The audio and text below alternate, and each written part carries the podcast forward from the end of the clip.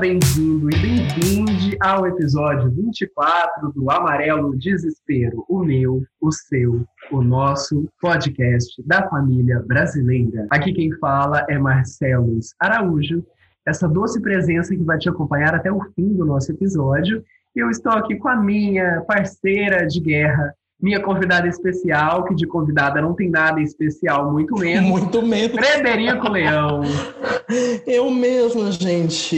Estou aqui ainda sem coronga, porém com paranoias, né? Porque é o que o Brasil oferece, né? Paranoias grátis. Tem um pacote que a gente compra de paranoia, que a gente ganha, na verdade, né? Tipo, tem o SUS da paranoia. Aí a gente tá aqui, né, pegando esse bonde gostoso. Vamos, inclusive, lembrar que, né, essa semana estávamos todos envoltos na internet, né, no Brasil todo, com aquele decreto merda do Bolsonaro, que estava tentando privatizar parte do SUS. Uhum. E vamos lembrar sempre aqui que o SUS é o quê? Um patrimônio do povo brasileiro e é um dos melhores sistemas de saúde do mundo, um grande exemplo para Defende o SUS, carai! E vamos defender o SUS. Se você que está ouvindo a gente não defende o SUS, passe a entender. Pare de ouvir e defenda. Exatamente. Pare, pare de ouvir a gente. Vai Pare tudo que você está fazendo. Pare tudo que você está fazendo agora e defenda o SUS. Vai entender aí na internet que você tem o porquê o SUS é tão importante para todos nós, tá? E vamos nessa. Pessoalzinho. Isso, o Drauzio já explicou. Drauzio já explicou, mas também Doutor tem muita gente Áuzio. tem muita gente explicando a importância do SUS e vamos nessa. O SUS é, né? O SUS resiste porque direito do povo brasileiro e exemplo para o mundo. Vamos só lembrar. Gente, seguinte. Essa semana vamos falar de um tema que é um tema muito bacaninha. Vamos falar sobre juventude estendida. Você... Mas o que é isso, querida colega? Eu explico, eu explico, eu tô aqui para explicar. Ah, tá. A gente tá falando essa semana sobre a juventude estendida, que é um comportamento que tem sido é, né, capturado pela psicologia, né, pelas áreas da ciência que estudam o comportamento humano, a sociologia, enfim, muito mais aderente, digamos assim, ao, ao comportamento das pessoas pessoas que estão na geração Y, né, os millennials, é, de quem nasceu ali de 1980 até 1994, ou 95, ou, ou enfim, né, existem várias referências que vão mudando um pouco esses dados, e também da geração seguinte, que é a geração Z, né, de quem nasceu ali de 94 a 95 até mais ou menos, acho que 2000, 2010, alguma coisa É, porque 2010 para cá é os alfa. Exatamente, os alfas, é, de quem nasceu em 2010 para frente são os alfas, né? A galera que já nasceu chipada. Já nasceu totalmente na internet global. E quem está conosco esta semana como convidado especial para nos ajudar a debater esse tema e não, não deixar a gente preso, perdido no brejo do achismo, é quem? É quem, Frederico? É ele, Tiago Santa Cruz de Andrade, que vai abrir o glorioso microfone agora. Salve! Tudo chique, hoje é chique. Tiago, que é psicólogo, Tiago, que é meu primo, porque este podcast é feito com é nepotismo. Obrigado ao Brasil por tudo isso. Tiago, se, se tivesse apresente. dinheiro público era nepotista. Uma pena Ah, que ainda não tem. Não tem dinheiro, Inclusive- muito menos público. Tiago. FAC patrocina a gente. Tiago, se apresente por gentileza, deixa a sua arroba nas redes sociais para que as pessoas possam conhecer melhor o seu trabalho, quiserem dialogar com você aí pela internet global de computadores, fale aí o que, o que você veio fazer neste mundo. Gente, eu sou primo, mas assim, não vamos deixar a peteca cair, né? Sou primo qualificado. Não não. Exatamente. Não é nepotismo, não, gente. Aqui tem crime científico. Tem currículo, nepotismo. sim. É, mano. É, Então, gente, ó, eu agradeço muito o convite, primeiro porque eu sou super fã do podcast, né? Tava contando pra vocês antes, assim, acompanho todos e é o me- a minha companhia favorita pras faxinas da vida, ainda mais em quarentena, né? Muito bom. A gente tá ajudando a galera a ficar de casa limpa. Eu amo. Nossa, pior que tá mesmo. Louça lavada. Dá certinho, ó. Um podcast já dá uma sala, uma cozinha e um quarto Ah, limpo. eu amo. Inclusive, fica aqui um grande beijo para Bruno Pereira, que é nosso primo, que ouve este podcast lavando sempre sua famigerada louça. Tudo. Ai, ai. E, gente, eu agradeço o convite. É... E, e, e, que bom poder aproveitar que a gente vai falar disso e, e ter uma brecha para falar um pouquinho da defesa do SUS, da necessidade disso, né? Boa, é, eu sou psicólogo e eu gosto de me apresentar enquanto psicólogo no SUS. É, porque desde quando eu comecei a trabalhar, eu trabalhei nessa área. Eu trabalhei em saúde mental em vários serviços do SUS, dos serviços que foram criados depois que a gente institucionalizou a reforma psiquiátrica brasileira. E, e eu falo com muito orgulho orgulho disso, né? E, inclusive, até emendando um pouco com o que vocês estavam falando sobre a defesa do SUS, é importante dizer assim: que se tem alguém que não defende o SUS, essa pessoa está vivendo um mundo imaginário paralelo muito bizarro, né? No sentido de que está faltando conhecer um pouquinho o que é o SUS, assim, né? Porque tem um monte de. Uhum. Todos nós usamos, né? É, tem uma função super importante, não é papo de comunista, e sim uma estratégia, uma estratégia de, de, de cuidado em saúde, de organização de, de rede de saúde, para poder garantir acesso, que é fundamental, né? E pode ter uhum. certeza que o SUS não acaba aqui no Brasil, porque ninguém é louco de fazer isso, porque vai ter briga. Vai ter guerra, vamos pegar em arma, talvez, hein? Vai ter briga, briga feia. Ah, vai.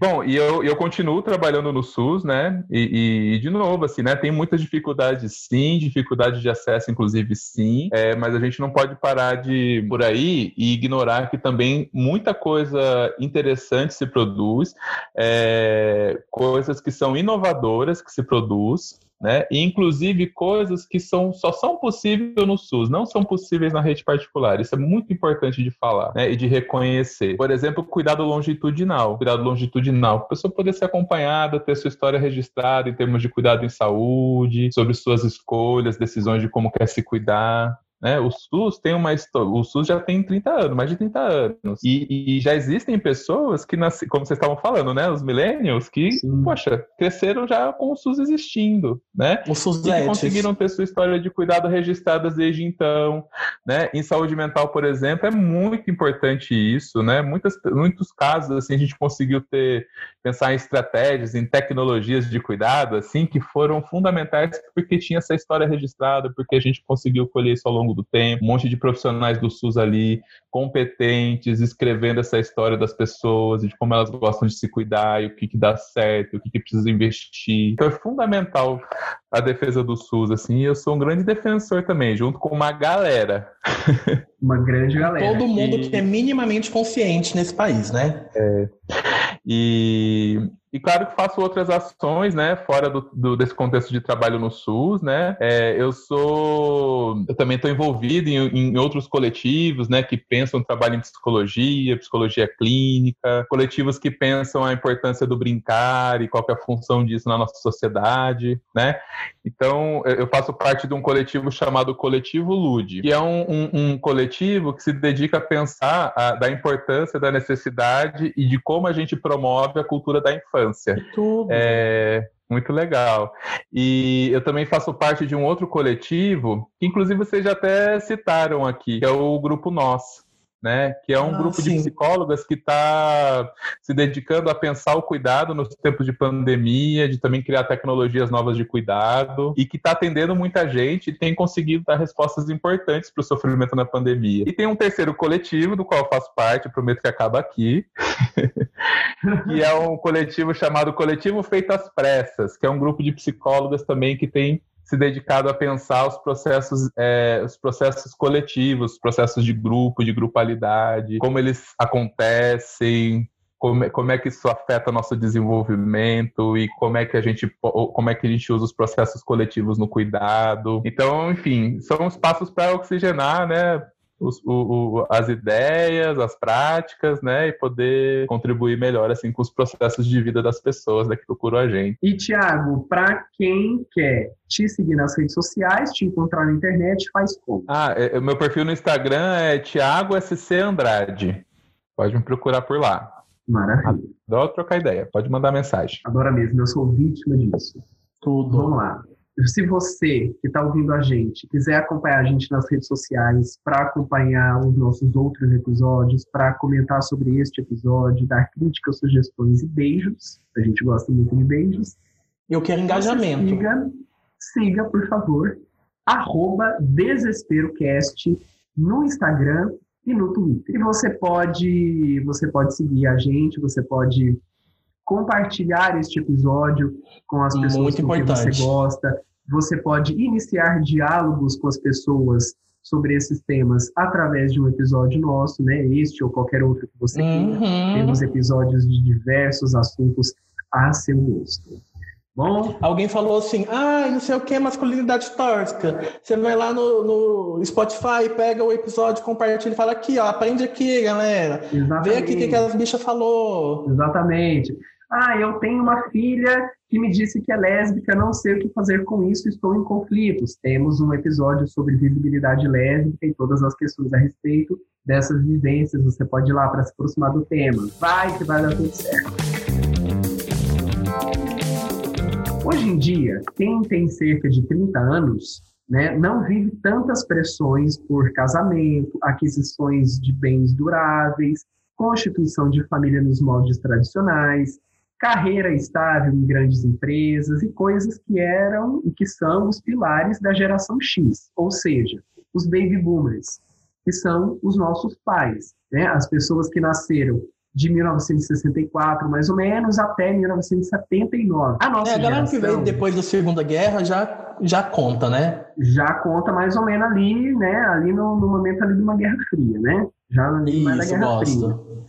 Gosto. É, popularização da televisão, entre outras coisas, né? Guerra Proximidade Fria dá pra usar um casaquinho, eu Dá para usar um gosto. casaquinho, exatamente. A nossa geração, a, a geração das pessoas que estão falando com você nesse podcast, a geração X, são as pessoas que nasceram de 1980 até 1995, mais ou menos. Também conhecida por geração dos milênios. Essa geração está amadurecendo sem deixar de lado posturas, valores e hábitos da adolescência e muitas vezes até da fase infantil. Não é raro nós termos entre os nossos amigos pessoas que têm, sei lá, 36 anos de idade e que têm no quarto mais brinquedos do que uma criança de 8 anos de idade. Olha o shade! Gente, não, é verdade verdadeira, pô. Eu tenho brinquedo, inclusive. Eu sou uma dessas. E eu já É. quebrei um, inclusive. Já quebrou um. Eita, já tá no Serasa dos brinquedos, hein? Ai, ai. Então, gente, aí a galera da nossa geração não tá assim muito focada em comprar coisas como casa própria, né? Isso não é uma prioridade da maioria da galera da nossa geração. Muitas são empreendedoras, muitos trabalham por conta própria, usam a internet para viabilizar seus próprios negócios e permanecem com mais facilidade dividindo moradia, dividindo ali uma casa com os, com os amigos, num formato de república, e tem um estilo de vida que a gente pode colocar assim como menos formal. Aí que isso é um movimento diferente da geração dos nossos pais, né?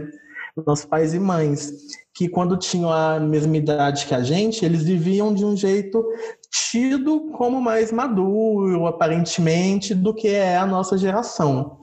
E é importante a gente considerar que tem muitos fatores que levaram a geração X a educar os filhos que pertencem à geração Y de uma forma diferente do que elas foram educadas. Aí, além disso, a revolução tecnológica é um componente que está nessa estrutura para essas mudanças de comportamento que a gente vive e representa. Sim.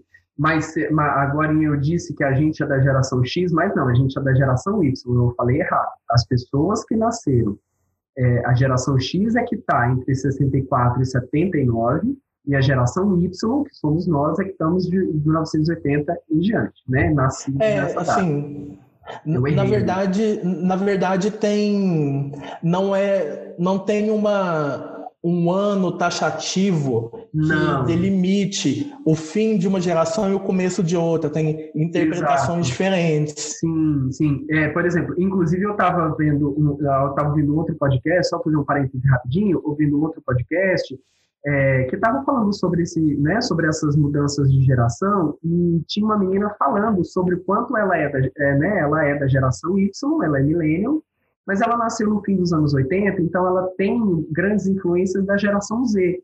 nos comportamentos. Ela estava explicando tudo isso e eu me reconheci muito, assim, numa fase de transição entre uma geração e outra, porque eu nasci em 1987. Uhum.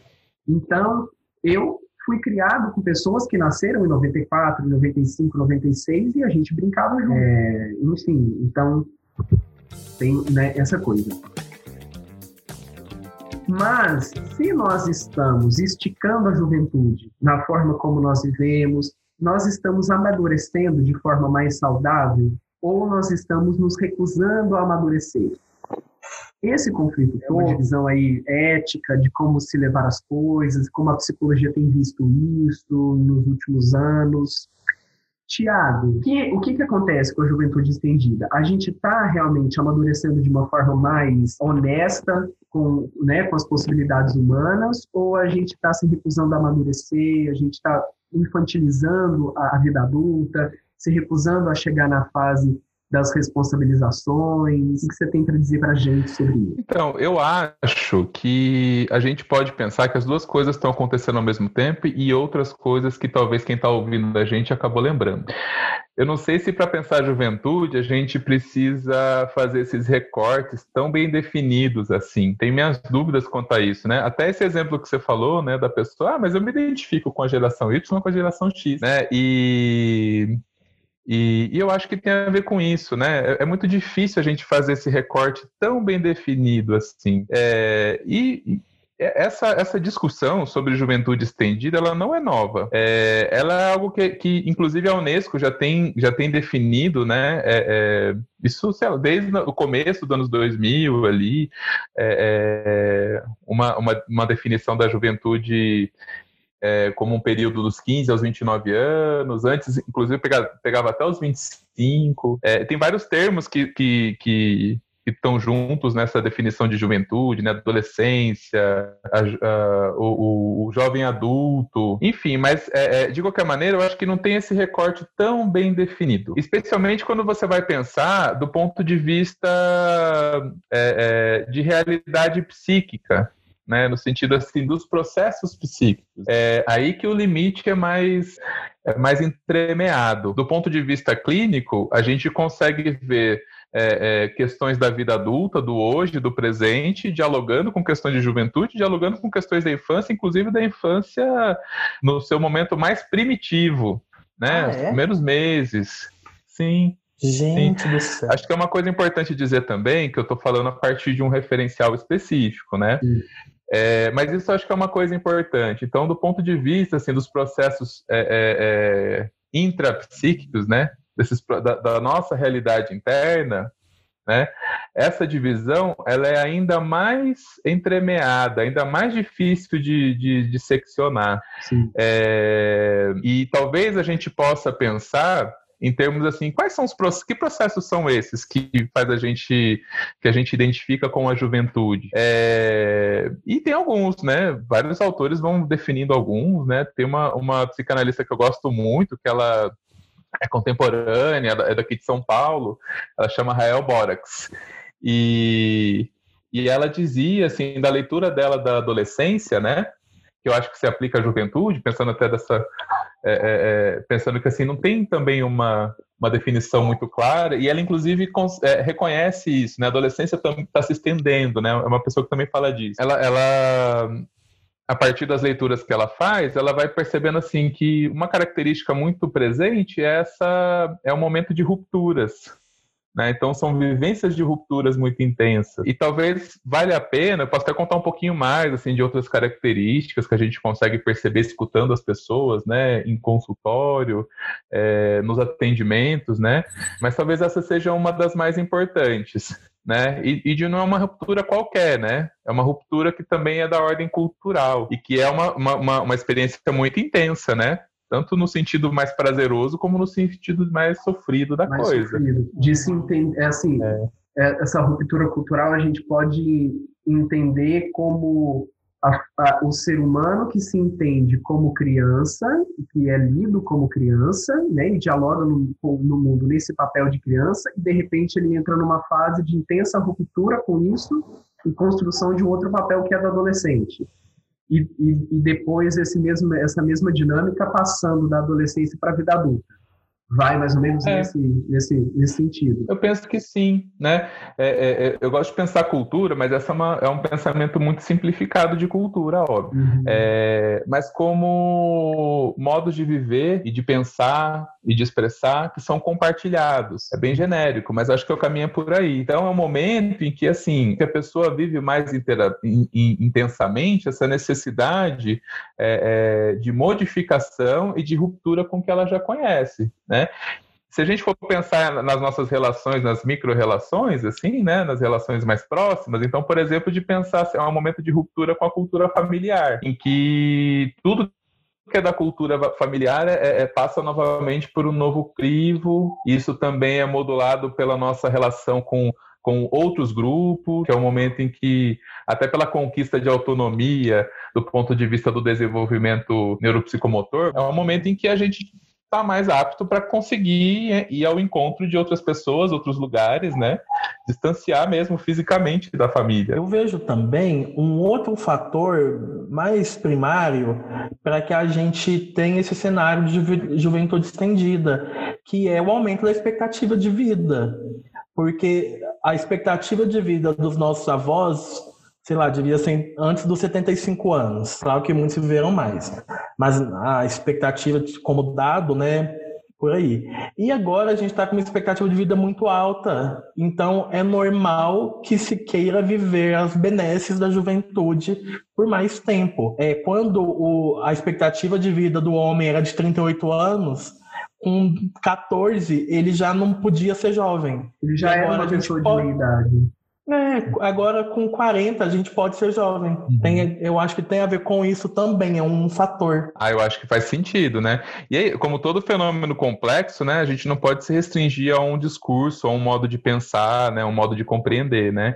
Então, assim, isso é, um, é uma quando eu vou falando disso, eu vou falando de uma dimensão, inclusive de um recorte específico dentro da psicologia, dentro da psicanálise, né? Tipo, são, são ideias que foram construídas nessa prática, né?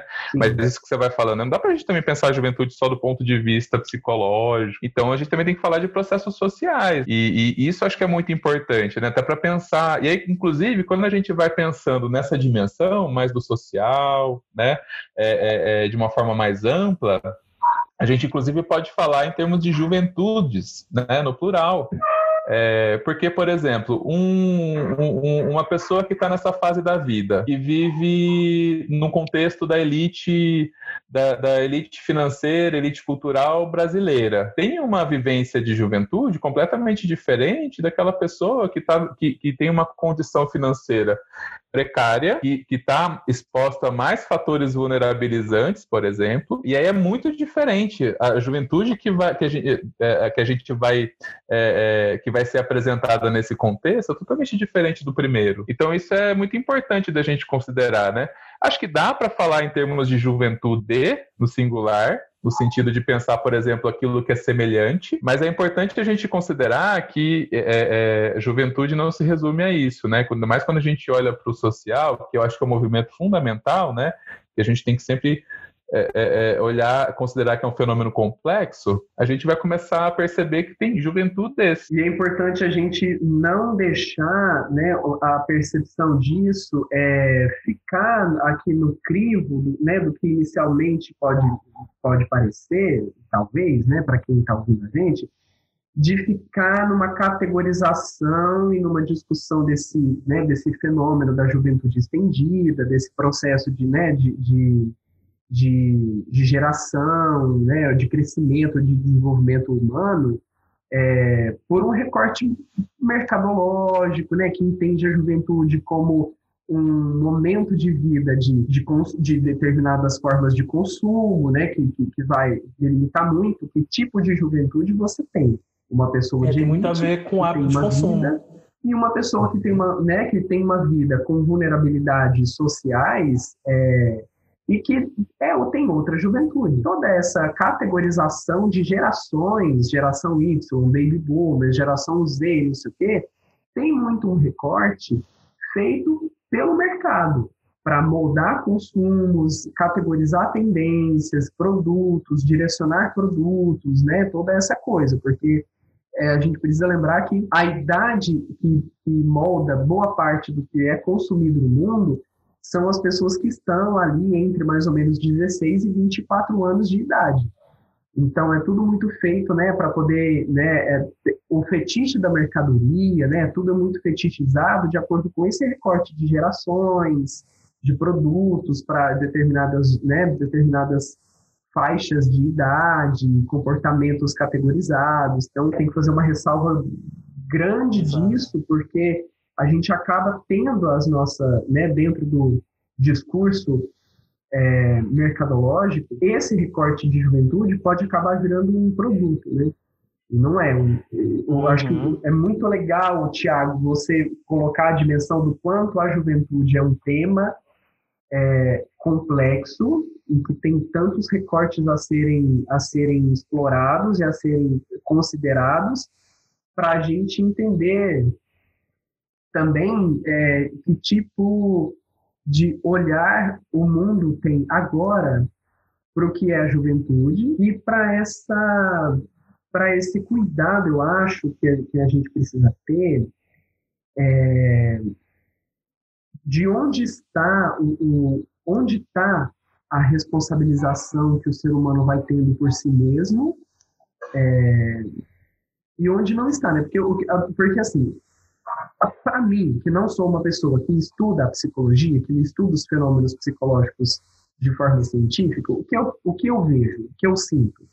Eu sinto que pessoas da minha geração que, que não têm, é, né, que não passaram por vulnerabilidades sociais, elas têm uma dificuldade a se responsabilizarem pela própria vida com menos idade, ou seja, elas né, desfrutam de uma possibilidade de serem jovens por muito mais tempo, e pessoas que têm, é, né, que passaram, que passam por, né, que estão em, em, em vulnerabilidades sociais, a responsabilização desse ser humano pela própria vida, pelas próprias escolhas, né, fazer uma negociação mais realista com o mundo, com o que pode fazer da vida, do futuro, enfim, de como viver a própria vida, é, muito mais cedo. Mas também é muito limitante, generalista e simplista ter esse recorte, né? De falar, colocar é, a coisa dessa forma. Não, faz sentido isso que você falou, mas acho que é legal também destacar algumas confusões que às vezes surgem nesse tipo de argumento. Tem algumas pessoas que às vezes começam a. a, a sim, de fato, as adversidades ensinam. Né? A gente aprende muito e amadurece muito com a diversidade. Mas a gente reconhecer isso não é o mesmo que dizer que a gente só aprende se lascando. a gente só aprende pela dor. A gente também consegue Colocando em termos técnicos, amor. né? Basicamente. Né, acho que quando a gente olha para um fenômeno como esse, não dá para falar que é ruim e bom, assim, não dá para polarizar, né? É, é ruim e bom, né? Inclusive para uma mesma pessoa, assim, né? Tipo, tem aspectos bons e ruins ao mesmo tempo, né? Uhum. E, como tudo na vida. É interessante, porque ao mesmo tempo que é uma fase de ruptura, é uma fase de criação.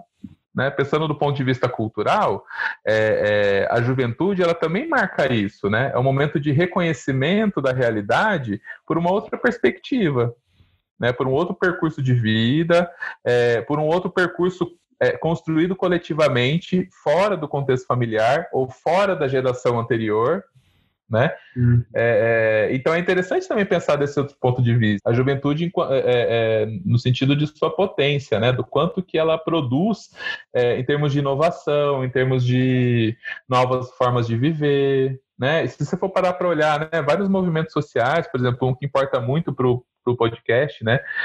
o movimento LGBTQIAP+, ué, né? Acho que dá para pensar fazer um paralelo também, né? Tipo, de fato, é um movimento de ruptura muito importante, né? Que uhum. importante uhum. isso ter sido construído. É, e eu acho que tem um outro fator, porque a, quem está na juventude é, é, é, meio que ciente que ele não está pronto enquanto pessoa, sabe? Porque é muito. Tem essa coisa do, do adulto tradicional de que ele já se entende como estou definido e vou ser assim a vida toda. E se você vive essa juventude estendida, você também está ciente de que você vai continuar por mais tempo mudando, que você não precisa se definir sabe, numa caixa muito hermética.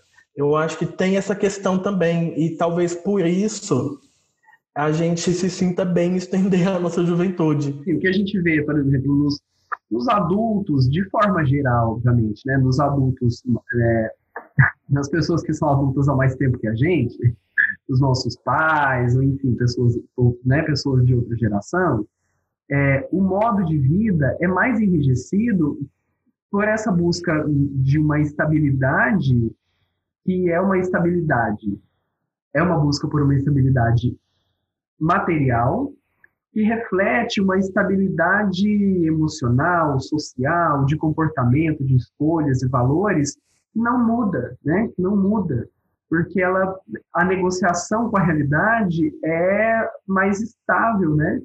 É, assim, ou, ou, você cria uma, uma, um entendimento de que é mais estável, né?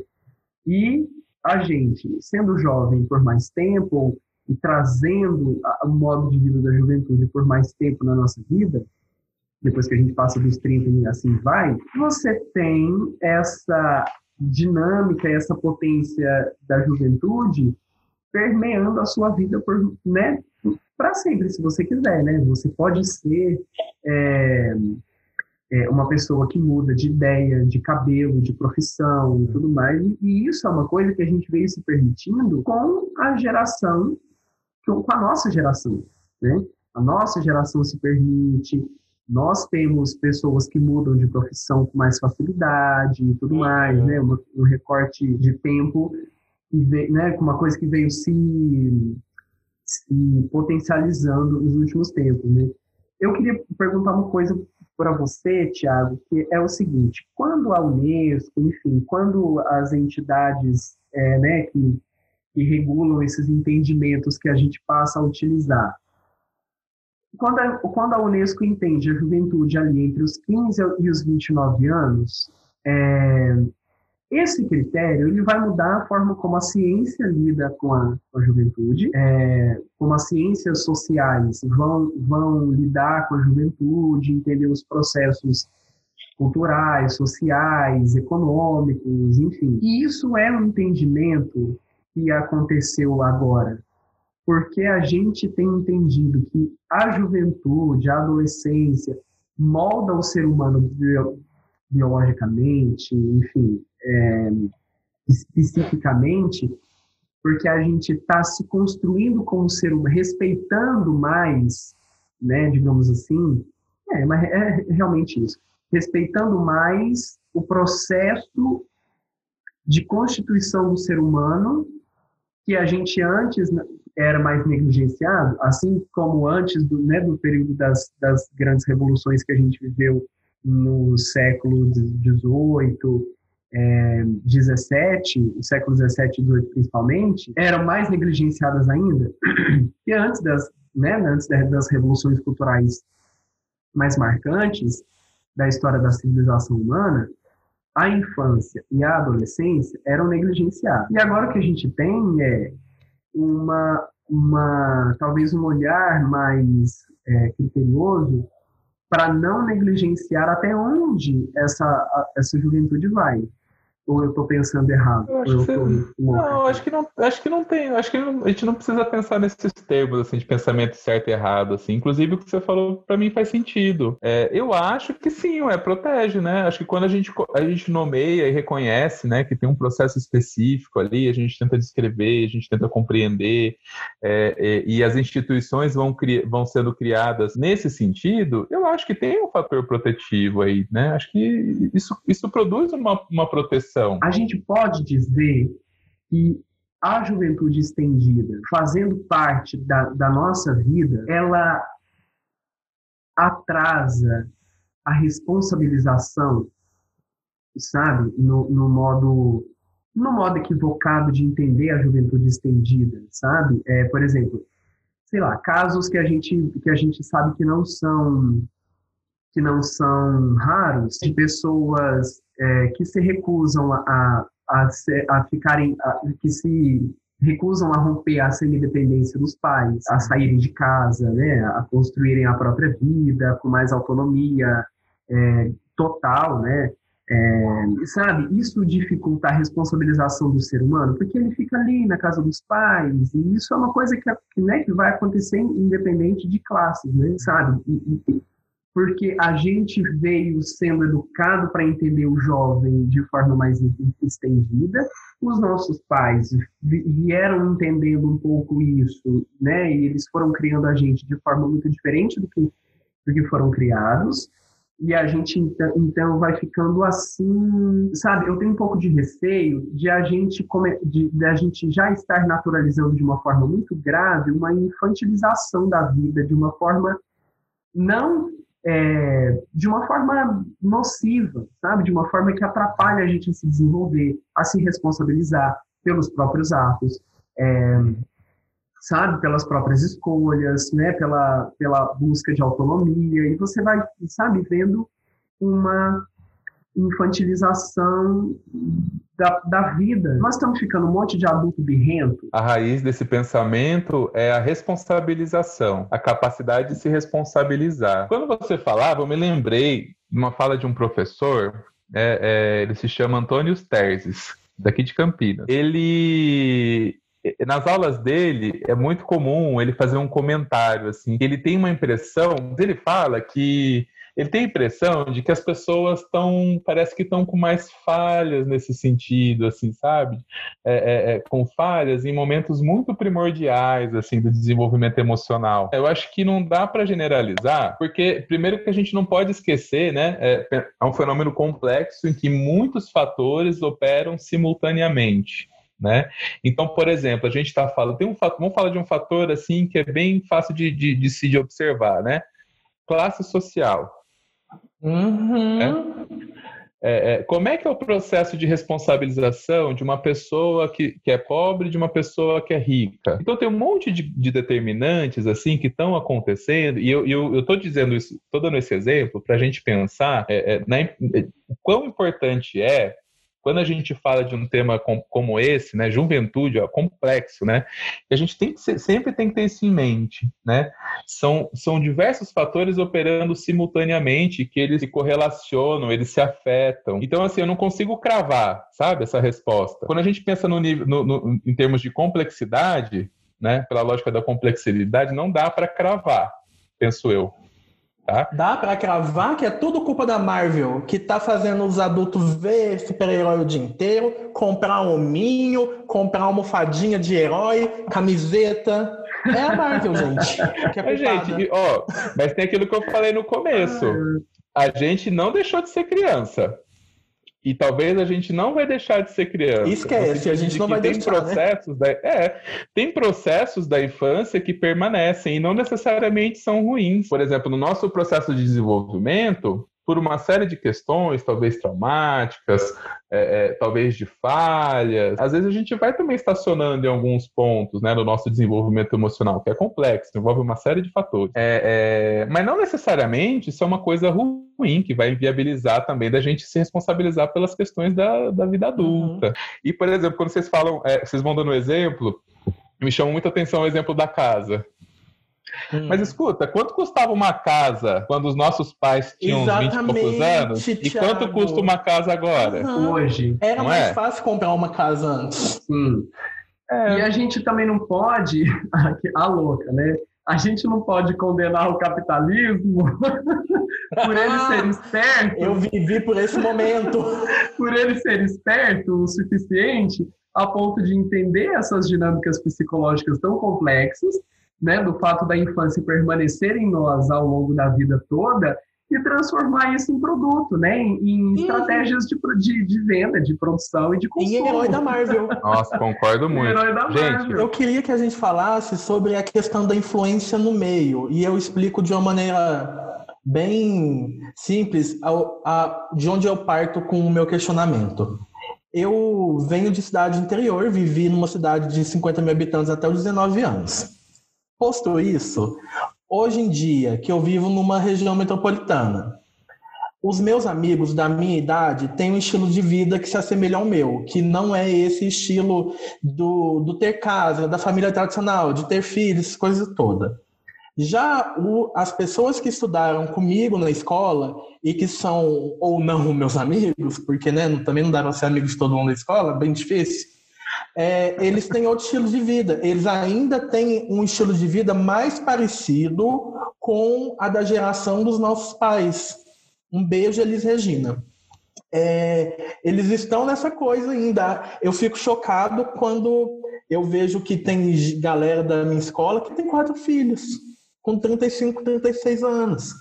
Então eu queria saber como que o meio, que se essa coisa da juventude estendida, ela tem mais incidência nas cidades maiores, nas regiões metropolitanas, qual que é a relação que isso pode ter na incidência de pessoas que vivem a juventude estendida. Pô, mas olha que legal isso que você está falando, né, Fred? Porque eu acho que isso se soma a essa ideia que eu estou apresentando para vocês, quando a gente olha para um fenômeno como a juventude, de olhar enquanto fenômeno complexo. Né? Difícil de fazer esses recortes tão bem delineados, né? É, acho que esse, essa tentativa ela mais atrapalha a gente a compreender de uma forma operativa, de uma forma que ajuda a gente a produzir tecnologias que nos importam na vida, do que ajuda. É, isso que você está falando é muito interessante. Você está falando de um outro elemento que eu nomearia é, o fator território. Né? Isso. Né? Território é, uma, é um conceito da geografia. Né? É, é, na interface né, da, com a política, né, da geopolítica, é, na interface com outros, com, com, com, a sociologia, enfim, que diz não só que, que, que fala do espaço geográfico é, em termos do seu uso por quem o habita, e de que ele é muito diferente, e de que ele produz experiências de vida muito diferentes. É, e aí, de novo, a gente cai naquela ideia de juventudes, no plural, uhum. né? A juventude lá no interior de Goiás, como você falou que você viveu, é diferente, por exemplo, da minha juventude no interior de São Paulo. Eu sou de Mirassol, uma cidade também pequena, né, em São Paulo, enfim, que é uma outra cultura também. E também tive uma experiência muito parecida. Né? Eu lembro, por exemplo, que é, é, é que quando eu fui é, me mudando para cidades maiores, eu lembro que eu sentia muito medo. Eu sentia que eu ia ser destruído pela cidade. E, e eu acho que isso diz do que, que esse território onde eu cresci e vivi, que não se restringe a, a, a, ao que meus pais me ensinaram, que os meus pais contribuíram para o meu desenvolvimento, né? É, é, diz de tudo aquilo que o território produz, de todas as relações possíveis ali. Enfim, diz, diz, diz do que, que isso produziu, né? E de quanto aquilo é, é diferente do território novo. É, então, acho que é mais um elemento. A juventude Mirassol é diferente da juventude lá na sua cidade, que eu esqueci o nome. Você falou aí? Em Santa Helena de Goiás. É, é diferente da, da, da juventude de Santa Helena de Goiás, que é diferente da cidade do Marcelos, enfim, e que e, e, e, e quando a gente vai para esses outros espaços, né, a gente consegue perceber. Eu acho que é um bom exemplo, assim, né, dessa questão das juventudes, né? É, é porque e, de novo, de como fica lá... ruim a gente ficar querendo delimitar assim tão certinho, assim, atrapalha a gente a entender. Parece que a gente uhum. fica com essa ideia de que é, é, é entender é condensar, mas não concordo. Entender é ampliar. É, Mapear, é muito mais um movimento de perguntas boas do que de respostas concisas. De respostas concisas. Eu só queria fazer uma ressalva na minha própria fala. Não é que nas cidades pequenas não tenham pessoas que vivam juventudes estendidas. Eu vejo que tem uma porcentagem menor, segundo um dado que eu tirei do Datacool. Mas eu vejo que tem menos. Inclusive, um beijo para a tia do Fred, a, a, a Dilma, tinha a Dilma Leão, que é uma grande jovem estendida, uma mulher que curte é. uma balada, que curte um, um que curte um tereco-teco, um, um, um balagandão, um um perigo gostoso, noturno legal, uma baladinha. Ah, ela tá aí... nessa década e, e tá gostando de estar nisso há décadas. Aí. A gente pode pensar a juventude como um processo também de relação, né, de como a gente vai de novas formas de se relacionar, de descobrir sobre a nossa possibilidade de autonomia, né? E é interessante poder pensar nisso. acho que, não sei, talvez ninguém ninguém abre mão, assim, sabe, dessa não sei se seria bom a gente abrir mão desse lado bom da juventude, sabe? Eu sei acho... tem que acabar. Sim, sim, porque eu acho eu que a gente tá... fora, eu não quero abrir mão. A gente está incorporando, a, a gente está deixando de negligenciar o quanto a juventude é importante para o nosso desenvolvimento como adultos para sempre. A gente sempre será adulto com um olhar mais honesto para o quanto a juventude é importante para nós e por quanto ela nos ajuda a continuar o desenvolvimento da fase adulta que não se estagna depois que você passou 35, 40, sei lá, entendeu? Quero propor que a gente chame de juventude apurada, porque a gente vai apurando o babado. Adorei. A gente, vai, a gente, pode ficar mais tempo nela com essa pecha de que a gente está apurando ali, curando a juventude para virar o quê? Um bom parmesão durinho, gostoso. Maravilhoso. Gente. Apurado, um tanto purpurinado. É.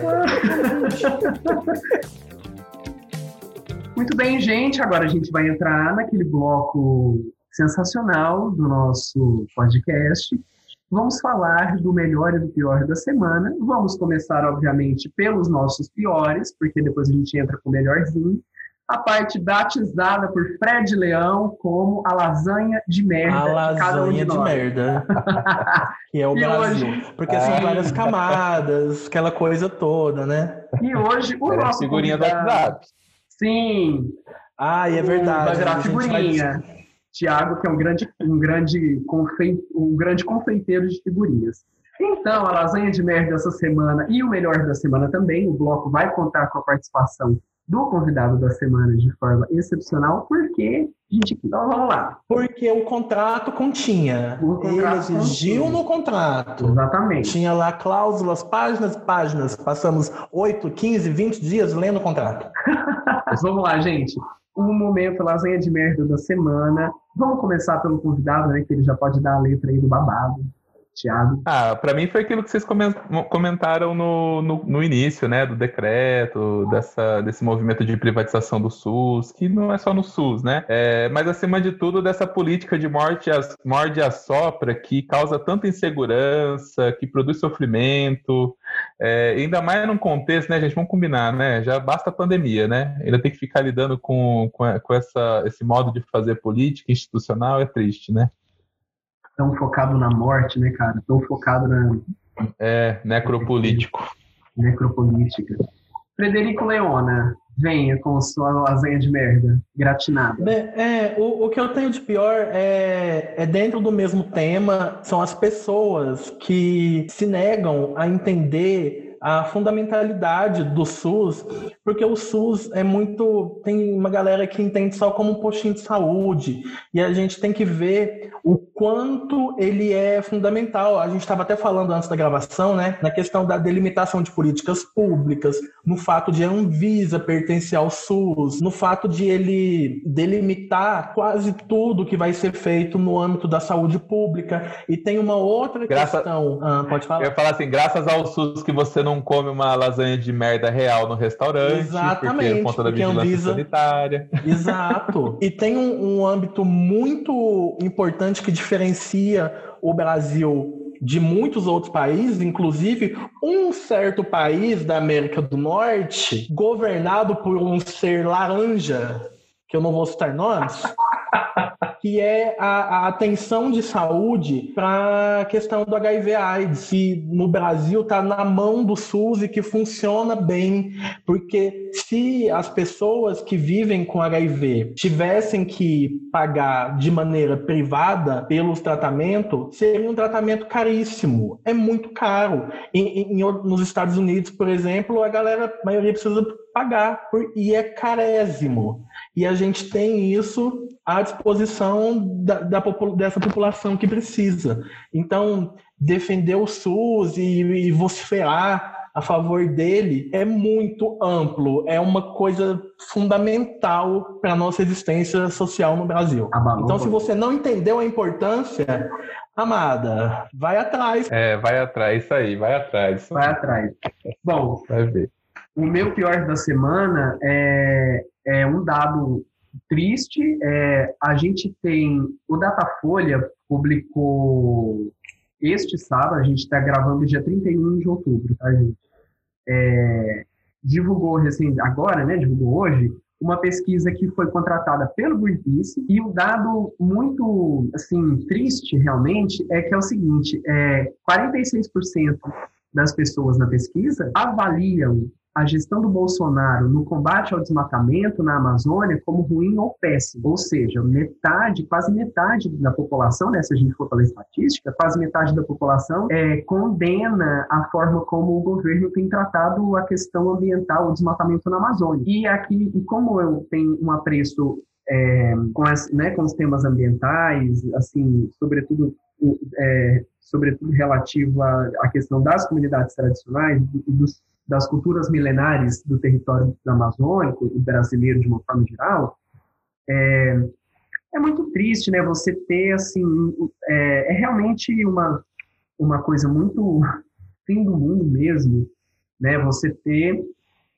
um governo que, que realmente está acabando com, com a Amazônia, acabando com o Pantanal. A gente não tem mais 50% do Cerrado, que é um bioma com uma, uma diversidade estarrecedoramente incrível e que a gente não tem mais 50% desse, de, desse bioma. E a Amazônia está indo por buraco, é, entendeu? E você tem o, o, o apagamento histórico e o assassinato, o genocídio constante do povo indígena, dos povos indígenas, né? Não precisa falar o óbvio, mas a gente precisa falar o óbvio, sabe? É, o assassinato é, o assassinato real né, dos povos indígenas não, não para. E o assassinato do grande construto que foi a ação antropológica dos seres humanos né, na constituição da Amazônia, tão eficiente como ela é hoje para a saúde do globo terrestre, né, é muito é muito importante. Né? A Amazônia só é tão importante para o mundo hoje graças a milênios que ela foi sendo customizada pelas populações indígenas que vivem na Amazônia, graças aos saberes que elas foram desenvolvendo. Né? A, a floresta não é ótima sozinha porque ela decidiu ser ótima, ela é ótima graças também ao trabalho ambiental e cultural né, dos povos que foram modificando e otimizando essa floresta, desenvolvendo esse saber. É, então, realmente, é, a gente não entende a importância da Amazônia, a gente não entende o, o, o quanto esses os saberes dos povos milenares do Brasil podem ajudar a gente a desenvolver, a ter um novo modelo de desenvolvimento para o mundo para sempre. A gente está jogando isso fora a cada dia que morre mais um índio, a cada dia que cai mais uma árvore, a cada dia que morre mais um pajé, a cada dia que morre mais uma liderança indígena. Então, é isso o gatilho bateu aqui fora. Vamos agora passar para o nosso melhor da semana, é, né, para a gente encerrar bem gostosinho. Vamos elencar aqui os nossos melhores temas. Tiaga, por favor, venha com o seu melhor da semana para nós. O que a gente pode brilhantar a nossa vida? Então, o melhor da semana tem a ver com o nosso tema, né? É, porque a gente está no movimento dos outros falando da juventude, né? E também é legal ouvir a juventude falando de si. E, bom, minha recomendação é, é este movimento, da gente também dar lugar para a juventude falando de si, e eu tenho uma sugestão, é, que é de um grupo de jovens que me convidaram para conversar sobre é, é, na época do Setembro Amarelo sobre prevenção ao suicídio no contexto escolar. É, é um grupo que se chama Ame-se. No, no Instagram, o endereço deles é, o perfil é ame.se, né, de Ame-se, uhum. underline S2. E eu estou muito admirado com é, o processo desse grupo. É um coletivo de estudantes e é, professores de uma escola daqui de Campinas que se dedica tanto a pensar o cuidado dos pares no contexto escolar, como também de construir é, é, conhecimento. Eles estão num processo agora de, de, de, de divulgação, falar sobre a temática é, de uma forma muito interessante, né? Também partindo desse princípio da, do, de, de, de, olhar para isso como do sofrimento mental como um fenômeno complexo, que envolve diálogo com muitas áreas. Então, é um grupo sensacional, assim, que está tá fazendo um movimento muito impressionante, assim, muito bonito. É o Amnesty. Genial. Tudo. Acabei de ver eles no Instagram aqui e acabei de ver uma citação que eu achei tudo deles no Instagram, um post que é uma que tem uma citação que é: "O passado não é lugar de permanência, mas sim de referência". A frase é de Jojo Todinho, inclusive. Ó. Oh. Não, essa galera é demais, gente. Vale a pena amei, conferir, vale seguindo. a pena acompanhar, fortalecer. É, inclusive, que é um grupo que se propõe a dialogar com outros, outros grupos, né? Fomentar isso, é uma iniciativa ótima. Frederico, venha com o seu potinho de glitter, venha com seu sutiã de renda, com sua beleza. Ah, eu já tô um meia taça. Ai, amo, meia taça, eu acho o sutiã chiquérrimo. Né? Ai, eu, eu tô de meia mal taça. com o sutiã meia taça. Não, eu, eu fico bem gostosa de meia taça, que é o que eu tô usando agora. Mas o Fred tem mercado. Tem, ali tem mercado. É maravilhoso. então, no momento em que a gente vive uma carência de novelas, eu me apeguei a um podcast que está sendo a minha novela. Eu, eu tenho. Ele não é muito indicado para isso, mas eu estou almoçando todo dia ouvindo. E, e, só que não é ficção. O podcast é o Praia dos Ossos, que é feito pela Rádio Novelo, que é uma produtora de podcasts incrível, é apresentado pela Branca Viana e conta a história da Ângela Diniz, que foi uma mulher que foi assassinada no começo da década de 70 em Búzios, na Praia dos Ossos, e aí envolve um monte de questões sociais importantes para a gente entender como funcionou naquela época e como desagou até, até os dias de hoje. O cara que assassinou ela, o namorado, ele foi muito. rolou uma passação de pano judicial gigantesca para ele.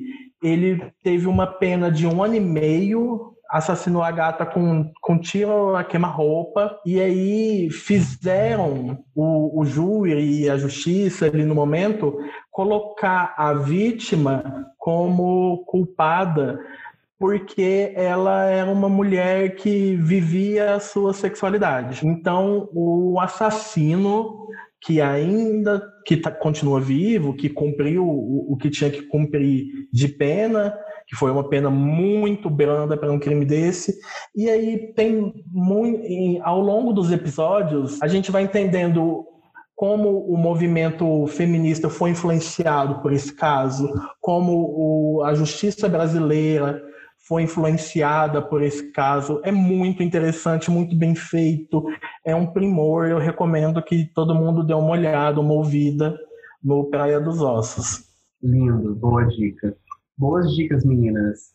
É, o meu melhor da semana é, bom, é sobre o quanto o Joe Biden se eleito presidente dos Estados Unidos em 2020, derrotando o laranja Donald Trump, é... Lumpa Lumpa. ele pode ele pode colocar uma pressão no Brasil pela Amazônia, né, em relação à Amazônia que nunca aconteceu antes, né? E, enfim, o Joe Biden está é, incorporando muitas pautas em relação ao tema do meio ambiente. Ele incorporou boa boa parte da agenda ambiental de campanha da daquele carinha dos, dos democratas que é bem que é bem mais à esquerda dentro do partido, o Bernie Sanders. Ele chama Bernie Sanders, não chama? Bernie Sanders. Isso, exatamente.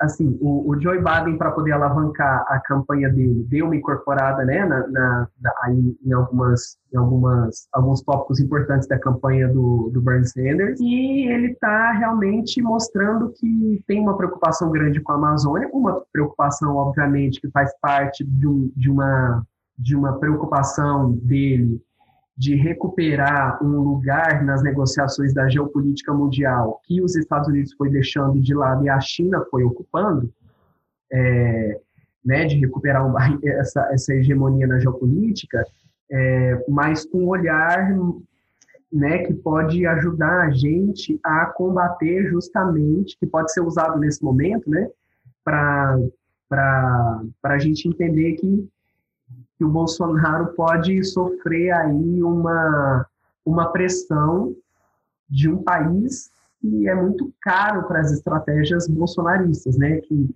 né, os Estados Unidos, no caso. Então, sofrer uma pressão pela, pelo, pelo combate ao desmatamento, sofrer uma pressão para melhorar a gestão, pode vir, vindo do Joe Biden, vai ser nesse momento uma coisa boa para nós, é, claro que com consequências um pouco difíceis, porque na geopolítica nada é de graça, né?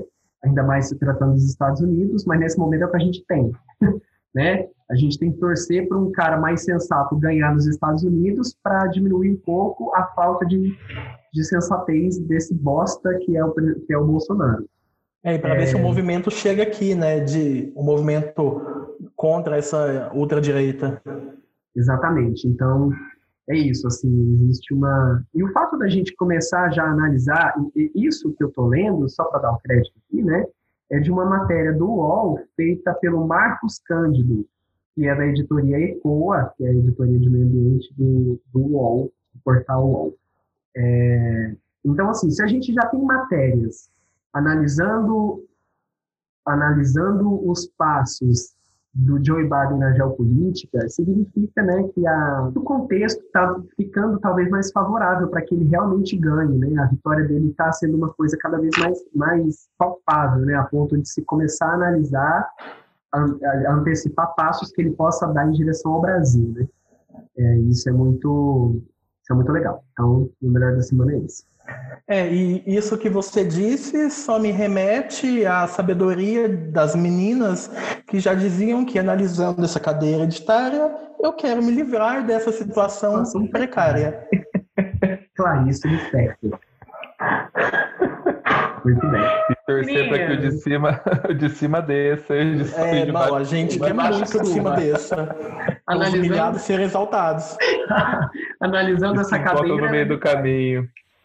Uma grande pool party no meio do caminho. Sim. Gente, bom, estamos chegando ao fim do nosso episódio oh. Para você, ouvinte, que está com a gente até agora, ouvindo a gente até o final, muito obrigado pela sua companhia, pela sua audiência, pelo seu amor. Aqui quem fala é Marcelo Araújo diretamente de onde eu quiser estar neste momento, que fica por conta da sua imaginação. fica por conta da sua imaginação. Se você quiser falar comigo nas redes sociais pessoalmente, o meu perfil é Marcelos Araújo, com dois L's, U de uva e S de pare de passar pano para macho branco que faz o mínimo na vida social. Tá certo? Frederico, é, dê sua arroba aí. Nas redes, gente bonita, vocês podem me encontrar como Fred Leão, pura e simples como eu sou. Tiago, convidado da semana, despeça-se dos nossos ouvintes. Ai, gente, foi muito legal estar aqui com vocês, gostei demais. Vou, vou aproveitar e falar de um endereço importante para passar que eu me esqueci, que é do coletivo Nossa, Diga. que continua fazendo atendimento aí no período da pandemia apesar da gente viver essa, fal essa falsa ilusão de que a pandemia está acabando, né? Uhum. Ela não está acabando. É, e... Eles fazem terapia online, né, Thiago? É isso, né? Isso, é. É, é e, e, lá o endereço é, é NOS, nos, né, nós sem acento, ponto PSC ponto BR. Maravilha. A gente vai deixar nas descrições aqui do episódio para quem quiser acessar, quem tiver com a necessidade de fazer uma terapia online facilitada. Tem inclusive facilitação de preço, né? É, é uma, é uma lógica de ajuda mútua, é, é, de refletir sobre as trocas possíveis, para a gente aprender junto, né? Quem está atendendo e quem está buscando atendimento, assim, né?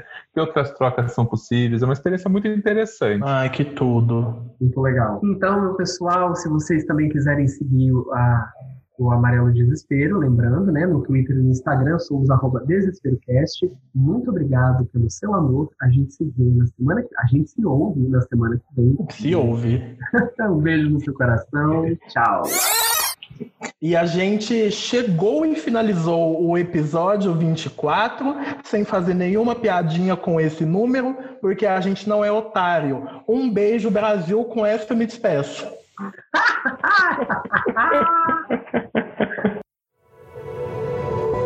Este podcast faz parte do movimento LGBT Podcasters. Conheça outros podcasts através da hashtag LGBT Podcasters ou do site www.lgbtpodcasters.com.br. O Amarelo Desespero é um podcast idealizado e produzido pela Lambada Comunicação.